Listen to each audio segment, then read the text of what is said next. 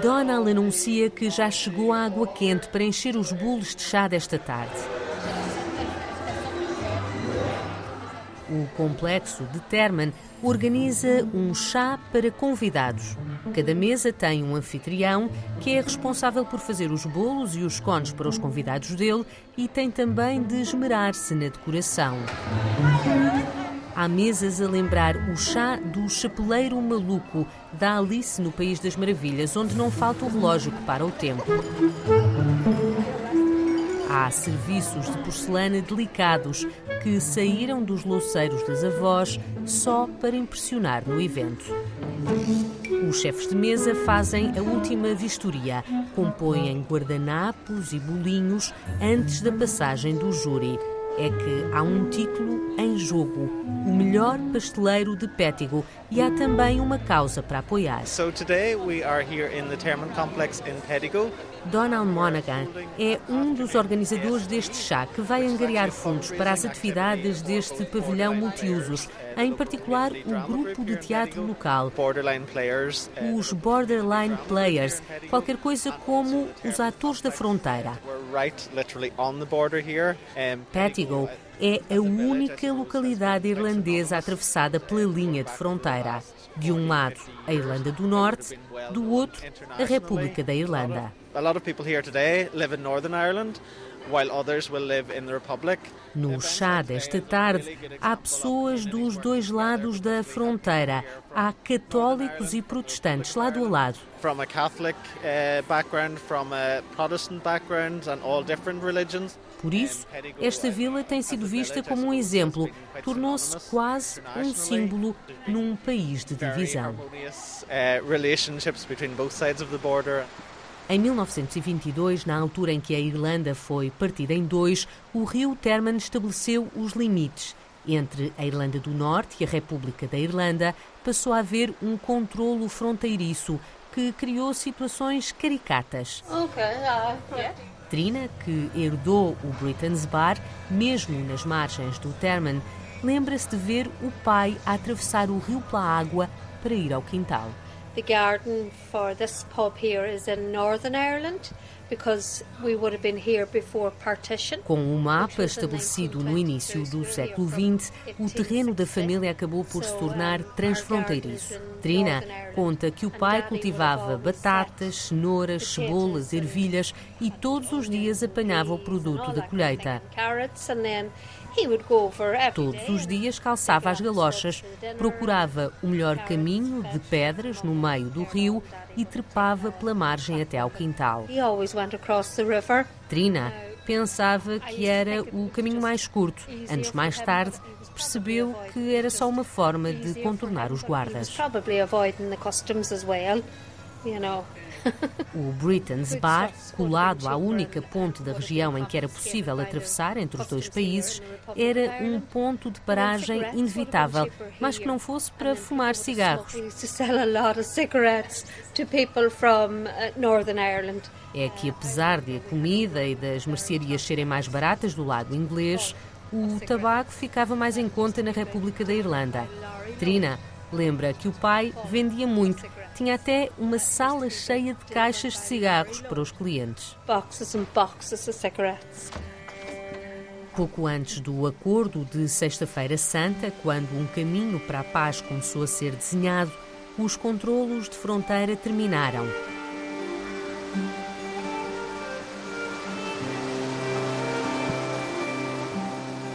Com o acordo, em 1998, a travessia deixou de ser um evento faz parte do cotidiano de quem vive numa vila com pouco mais de 400 habitantes, com um cabeleireiro, um restaurante, dois pubs e duas lojas.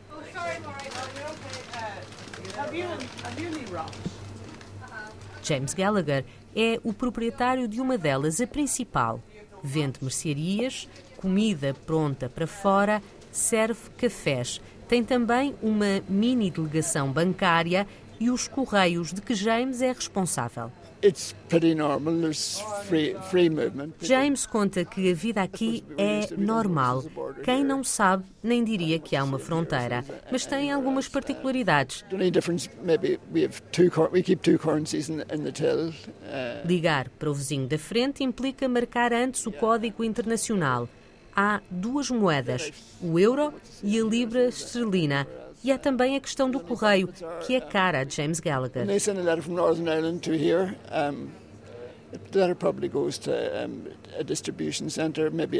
Se o vizinho desta margem quiser enviar uma carta para o que vive no outro lado do rio, é possível que a encomenda siga para um centro de distribuição em Belfast, a 150 km daqui, e dali vá até Dublin, a 190 km de distância até chegar finalmente ao destinatário. Contingências de quem vive mesmo em cima da fronteira. Uh, Ou então, o melhor dos dois mundos. Do outro lado do rio Terman, entramos na Irlanda do Norte. A placa que indica que a partir daqui a velocidade é medida em milhas por hora é a única indicação que mudamos de país. Há uma oficina de carros, uma cabine telefónica que, quando funcionava, aceitava euros e libras, e deste lado estão também duas das quatro igrejas de Pettigo. A fé dos habitantes da pequena aldeia está bem acautelada. Aos domingos, às 10 da manhã, a celebração anglicana acontece ao mesmo tempo que a metodista do outro lado do rio. E ao meio-dia e meia arranca a presbiteriana.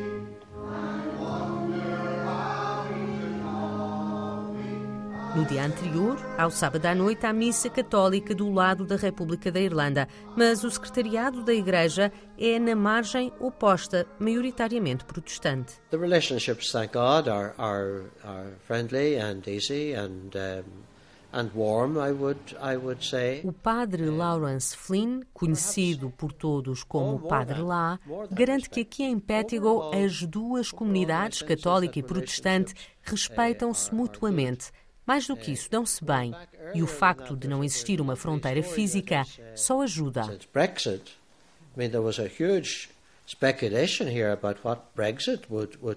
Quando o Brexit foi aprovado, começaram as dúvidas, a especulação sobre como é que a vila seria afetada.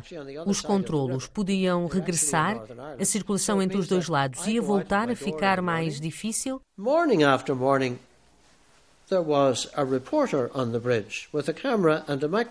o padre lá conta que todos os dias, quando atravessava o rio para o outro lado, havia um jornalista a perguntar o que sentiam as pessoas em Pettigo. We were, I suppose most of us were responding to that we hoped it mightn't make ele respondia, como todos, que esperava que o Brexit não tivesse impacto aqui, por causa da integração da comunidade mas estavam nervosos. Agora que o Parlamento Britânico aprovou o Acordo de Windsor, que vai facilitar a circulação de mercadorias e evitar uma fronteira física, tudo está mais calmo. Oh, very much so. Trina, do Britain's Bar, sente o mesmo. A simples ideia de um regresso dos controlos fronteiriços seria terrível não podia acontecer. Se as fronteiras voltassem, Trina teme até o regresso dos conflitos e da violência. Felizmente, acredita ela, não vão voltar a isso.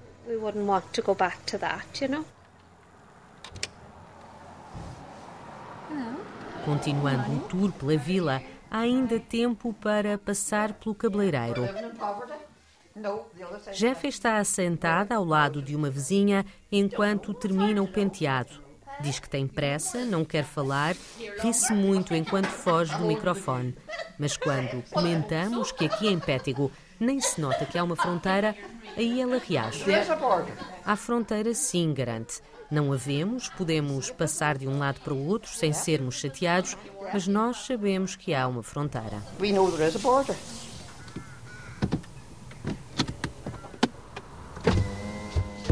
Government the changes that were proposed prior to this in relation to nursing home support scheme and huge work on in bringing that about. A more accomplished recording of Spillane the Fiddler from more recent years.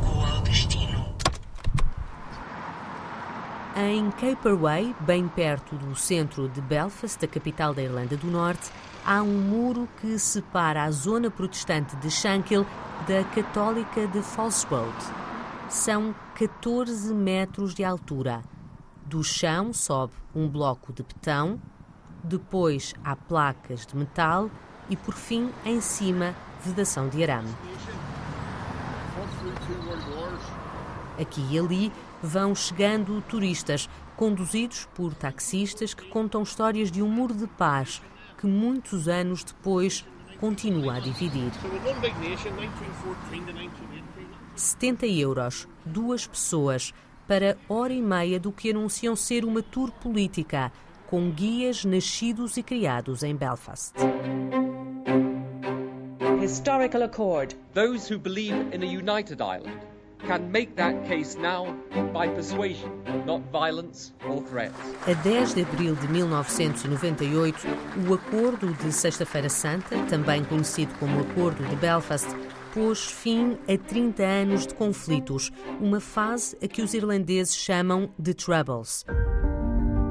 No início do século XIX, os reinos da Irlanda e da Grã-Bretanha uniram-se, mas a maioria católica do Sul queria a independência.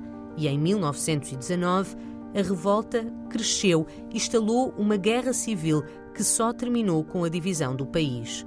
No Sul, fundou-se o Estado Livre Irlandês, futura República da Irlanda. Acima, com uma maioria protestante que queria continuar sob domínio inglês, a Irlanda do Norte. Em meados do século XX, a comunidade católica começou a exigir mais direitos. Os movimentos civis cresceram, os grupos paramilitares dos dois lados aumentaram os ataques, a repressão militar fortaleceu. Em 30 anos, mais de 3.600 pessoas morreram.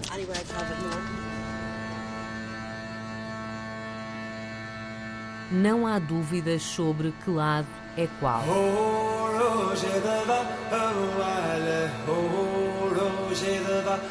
Na False Road, nas janelas há bandeiras irlandesas, o verde, branco e laranja. As placas estão em inglês e em gaélico, a língua nativa da Irlanda.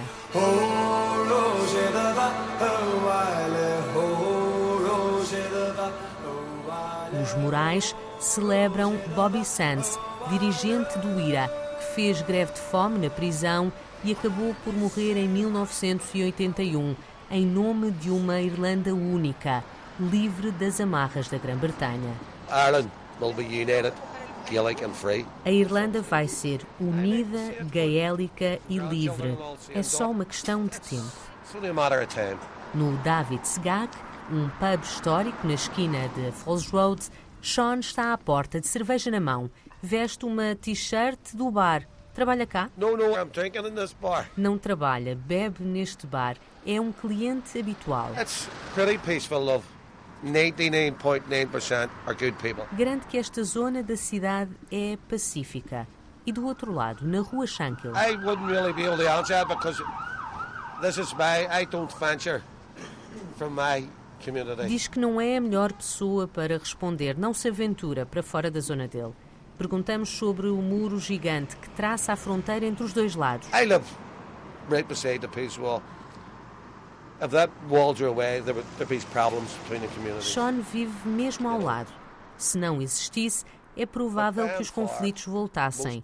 Muitas pessoas querem tirar os muros, diz ele, mas se vivessem lá, sabiam que trazem segurança. Do outro lado do muro, a rua Shankill, com bandeiras britânicas estiadas em cada esquina. As lojas têm nas vitrines anúncios à coroação do rei Carlos III, que acontece já a 6 de maio. A boutique de Joan vende roupas para crianças, algumas com as cores do reino. Union Jack, yeah. Yeah, this is, this is for like the 12th of July. 12 de julho é o dia em que parte da população da Irlanda do Norte celebra a vitória do rei Guilherme III, o príncipe de Orange, sobre o rival católico Jaime II, em 1690. Nesse dia, conta Joan, as pessoas marcham pela rua. Há bandas e música e álcool com fartura. Joan queixa-se do negócio que está fraco. Shankill já foi uma rua cheia de lojas. Podia passar-se um dia inteiro para cima e para baixo só às compras. Mas também já foi um campo de batalha. Lembra-se das bombas, dos tiroteios. O acordo de paz acabou com isso. As coisas estão agora muito mais calmas, mas ainda há um sentimento esquisito. E quanto à relação entre as duas comunidades, católica e protestante, dão-se bem? Nem por isso, diz really. A mesma ideia partilhada por David. I wouldn't say getting getting along well. They As duas comunidades toleram-se, explica ele, entre dois dedos de conversa na loja do amigo sapateiro. As coisas estão mais fáceis agora, mas nesta rua as pessoas estão sempre alerta, sempre a olhar por cima do ombro. Perguntamos-lhe sobre o muro que faz aumentar a distância para o outro lado. Não vem abaixo? I'll, be, I'll probably be there for a long, long, long after I'm gone. I would say. Vai ficar por muito tempo, muito depois de ele se ir embora. É assim, Paul? Where do you want to start? Right. Por onde começar? A conversa promete ser longa. Paul Ferguson convida-nos a sentar na esplanada do Rex Bar, esta hora ainda fechado. Entre as mesas há um memorial de homenagem aos soldados da divisão de Ulster, mortos na Primeira Guerra Mundial ao serviço da Grã-Bretanha. The government made a declaration that they wanted the peace walls to be down by 2023. Paul explica que há 10 anos o governo estabeleceu como meta derrubar todos os muros até 2023.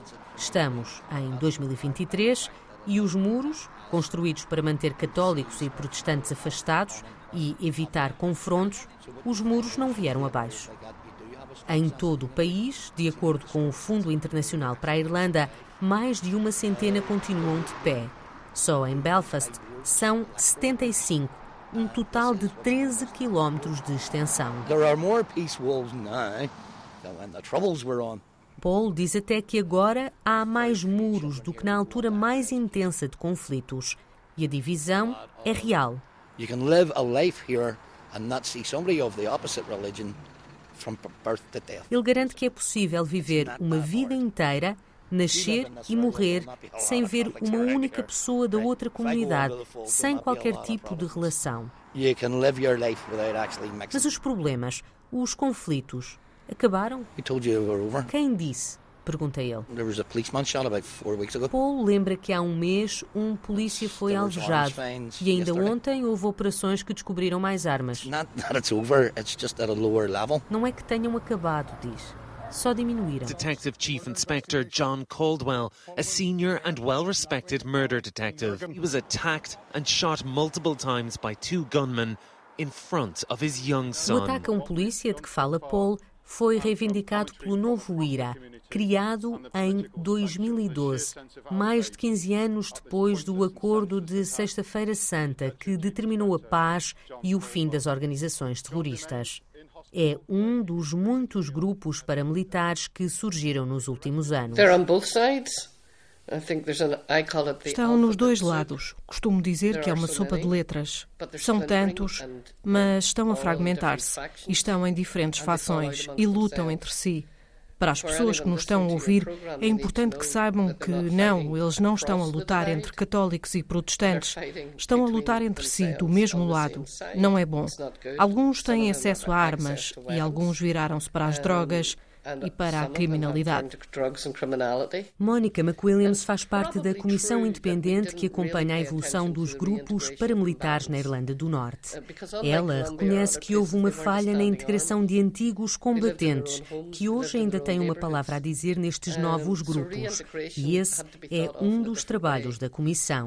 Mas mesmo com o impasse que vive o país, com a indefinição provocada pelo Brexit e sem governo há mais de um ano por causa disso, ela garante que a violência não vai voltar. Mónica tem a assinatura dela no acordo de Sexta-feira Santa.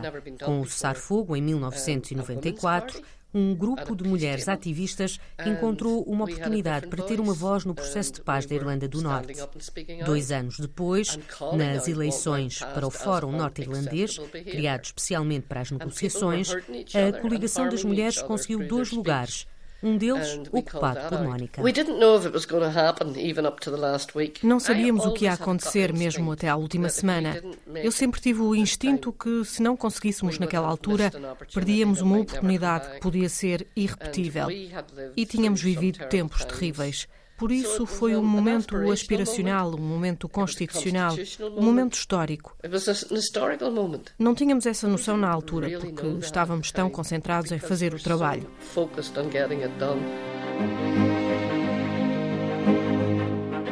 O Acordo de Sexta-feira Santa, também conhecido como Acordo de Belfast, foi o caminho encontrado para terminar com 30 anos de conflitos baseou-se numa ideia de cooperação entre a comunidade nacionalista católica e a comunidade unionista protestante. Estabeleceu que o governo da Irlanda do Norte deve ser representativo das duas comunidades. Os grupos paramilitares entregaram as armas, os presos acusados de terrorismo foram libertados, a presença militar britânica foi reduzida. Para além disso, o acordo estabelece que a Irlanda do Norte é parte do Reino Unido mas reconhece que há uma percentagem significativa da população que defende uma só Irlanda. Por isso, determina que a unificação com o Sul pode acontecer, mas só através de um referendo, se a maioria da população norte-irlandesa assim decidir. O acordo foi anunciado a 10 de abril de 1998. Cerca de um mês depois, um referendo validou o documento. 71,1% dos norte-irlandeses votaram a favor. Cumpriu o propósito que tinha? Sim, cumpriu contra todas as probabilidades. Na altura, não tínhamos boas relações entre as pessoas, não havia química entre os líderes e alguns não falavam uns com os outros. Antes eram inimigos, depois tornaram-se adversários e agora são colegas. E é essa parte dos colegas que ainda não funciona. É muito difícil confiarem uns nos outros para estarem no governo juntos quando ideologicamente continuam tão diferentes. Mas no terreno há pessoas que vão fazendo as coisas funcionar. E Mónica garante que está a resultar, mesmo que nem tudo esteja resolvido. Nunca mais vai haver um conflito violento. Sim, continuamos a ter uma sociedade conflituosa e comunidades sectárias e muito segregadas, mas nós fizemos o que dissemos que íamos fazer relativamente a alguns dos aspectos complicados do acordo e continua a haver assuntos importantes do acordo em que estou envolvida.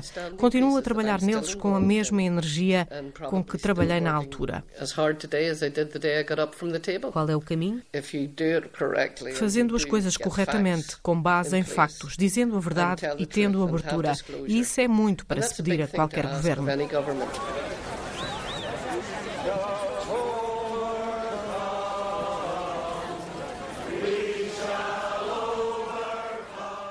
Um dos momentos mais simbólicos e também mais trágicos do período a que os irlandeses chamam de Troubles, conflitos, foi o Domingo Sangrento, a 30 de janeiro de 1972. Na Irlanda do Norte, a violência gera violência, particularmente a partir do chamado Domingo Sangrento, incidente ocorrido em janeiro em Londonderry e durante o qual morreram 13 pessoas. Three hours after the procession began, this has ended up, as dusk comes onto the bogside, as the worst ever confrontation between the army and the Catholic people of the and Bogside.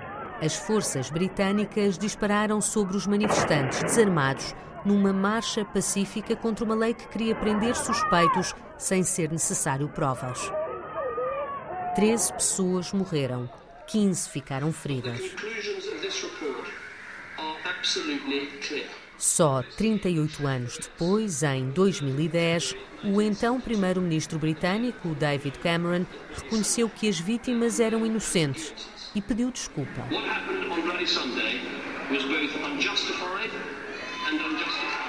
No Museu de Derry Livre, a poucos metros do epicentro dos confrontos, Jean Haggerty ainda tenta lidar com o impacto desse dia. Confessa que, apesar da conclusão do inquérito uh, e do reconhecimento de culpa da Grã-Bretanha, ainda tem ressentimentos para com os britânicos. Durante quase 40 anos, duvidou do irmão, pôs em causa a pessoa que ele era. Jean é a irmã de Kevin McCleaney, uma das vítimas do Domingo Sangrento. Tinha 17 anos quando foi morto a tiro. Ela estava imigrada no Canadá e não ia à casa há três anos. Ouvi nas notícias que o exército britânico tinha matado homens armados e bombistas. Nas notícias. Pensei que era terrível, mas depois, uf, alívio. Eu não conhecia homens que andassem com armas ou que montassem bombas. Fui ouvindo atualizações ao longo do dia, o número de mortos sempre a aumentar, mas isso não me afetava.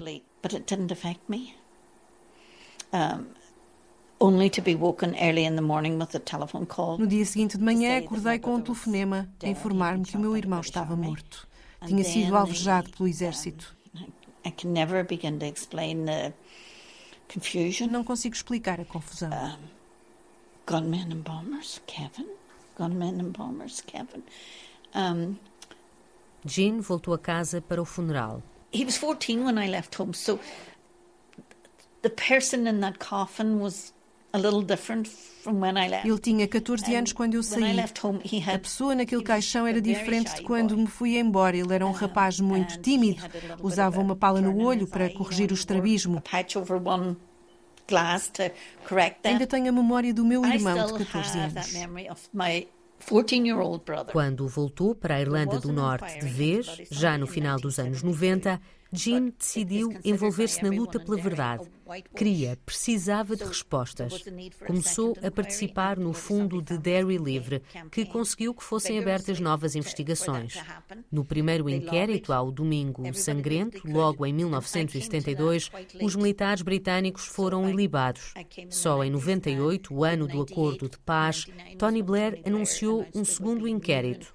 Em 2010, foi possível apurar o que aconteceu. E o que aconteceu, uh, ninguém em Derry quer esquecer. Nem quer que os outros esqueçam. All of that is still in your mind. I drive down a road and I'm in the present day Paul Crawford conta que ainda tem tudo na cabeça. Todos os corpos, as mortes que viu, está tudo lá. Ele garante que vive no presente, mas a realidade é essa. Even though I live in the present day, and that's just the reality of it. Paul cresceu na parte católica da zona oeste de Belfast, uma das áreas mais problemáticas da cidade. As pessoas que perdeu nos conflitos my aunt Martha, her son Patrick and my father. A tia Marta, o filho dela Patrick e o pai. 1972, 74 76. Todos mortos entre 1972 e 1976. O pai tinha uma fábrica de móveis. Quando morreu, Paul, de 17 anos, assumiu o negócio até a própria fábrica ter sido alvo de uma bomba. O acordo de paz, em 1998, acabou com isso. Mas e depois? Me and pretty much everybody else has lived this entire life eu e quase toda a gente vivemos a vida inteira hipervigilantes. Demorou muito tempo. Foi muito difícil habituar-nos à ausência de perigo.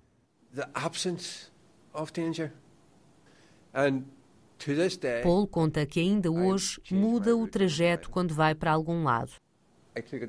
Vim por um caminho hoje, vou voltar por outro, e se regressar amanhã, vou fazer um terceiro. São hábitos de uma vida inteira. Mas não é viver no passado.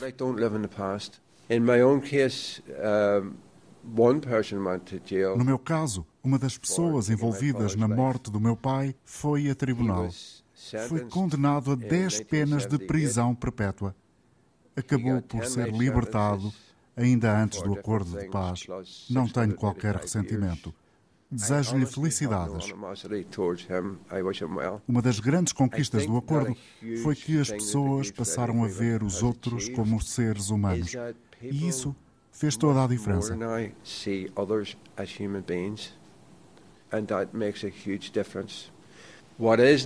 Mas é preciso que se faça justiça. E justiça para ele é um sistema de recuperação de informação. Interlocutores que falem com todos os responsáveis dos ataques, que sejam um elemento de ligação e que reúnam informação.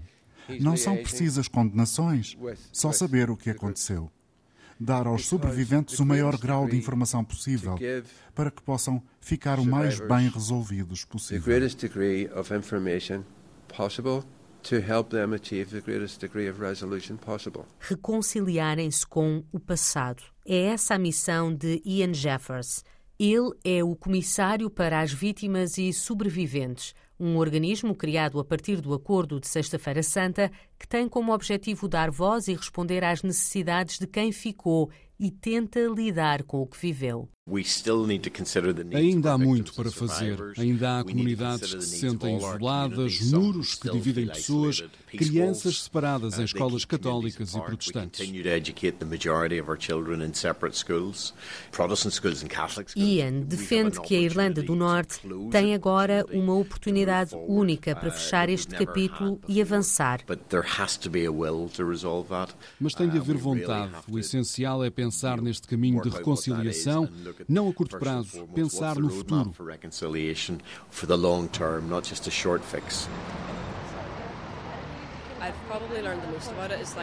À porta da Universidade de Ulster, num dos bairros da moda de Belfast, os alunos conversam numa pausa entre aulas. Alicia, Jennifer, Marcus, Ellen e Leah não eram sequer nascidos quando o acordo de Sexta-feira Santa foi assinado há 25 anos. Eles nasceram em tempo de paz. Mas quando perguntamos se as comunidades continuam divididas, nem hesitam. Sim, mesmo que considerem que é uma coisa muito estúpida.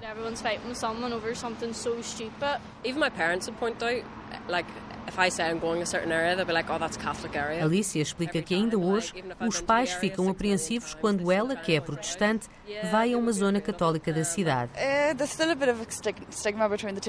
Ellen reconhece que ainda há preconceito, um estigma entre as duas religiões, até aqui na universidade.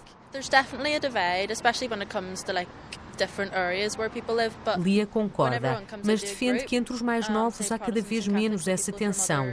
A religião interessa pouco. Há amizades entre os dois lados. O caminho está a ser feito e são eles que fazem parte da mudança. E quando é que a divisão vai acabar? Quando é que os muros vêm abaixo? Esperam que acabe. Querem muito. Fazem figas. Talvez na próxima geração. Voltamos à rua Shankill, aos bancos da esplanada do Bar Rex, onde conversamos com Paul Ferguson.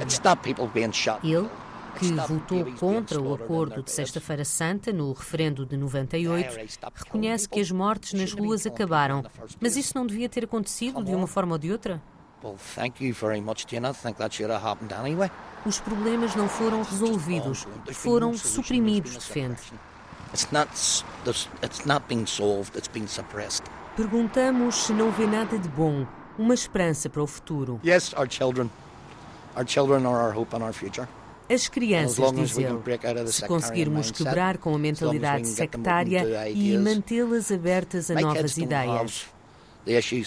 Os filhos de Paul não tiveram os problemas que ele teve. Não foram a acampamentos para turistas. Não viram os amigos serem mortos, os corpos dentro de sacos de plástico. Por isso acredita que a mudança está no futuro, até porque acabou de ser avô. Paul aponta para o banco ao lado, onde está um saco de papel azul claro com bonecos e letras desenhadas. It's a boy. É um rapaz. É a prenda que foi comprar para o primeiro neto que nasceu há dois dias.